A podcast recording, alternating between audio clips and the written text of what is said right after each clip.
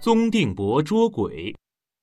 南阳人宗定伯年轻的时候血气方刚，十分勇敢，什么都不怕。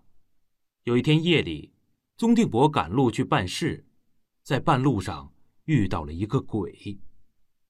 宗定伯问道：“你是谁呀？”鬼回答道：“我是鬼，你又是谁呢？”宗定伯听了微微一惊。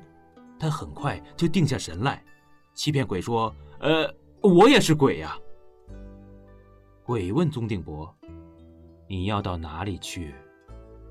宗定伯答：“我要到宛市去。”鬼说：“正好，我也要到宛市去，咱们俩可以结伴一起走了。”宗定伯和鬼一起走了好几里地，心里暗暗的盘算着对付鬼的办法。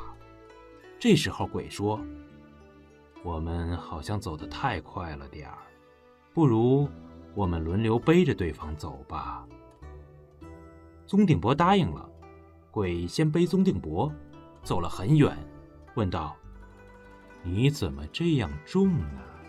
恐怕你不是鬼吧？”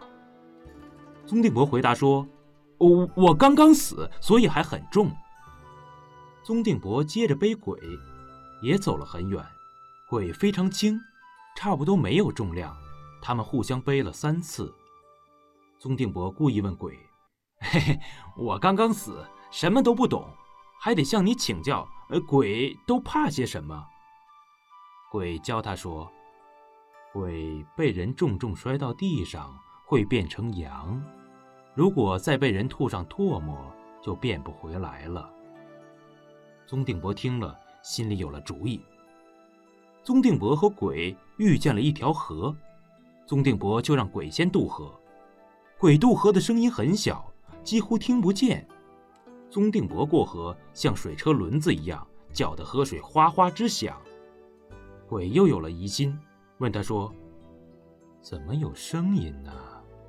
宗定伯不慌不忙地说。那不是跟你说过了吗？我刚死，所以还不熟悉渡河。快到晚市了，轮到宗定伯背鬼，他把鬼顶在头上，用力抓住，鬼动弹不得，喳喳大叫起来。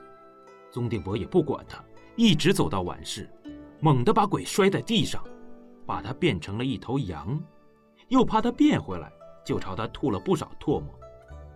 宗定伯把羊卖掉。得了一千五百钱，高高兴兴地回家去了。宗定伯靠着机智和勇敢，终于战胜了鬼。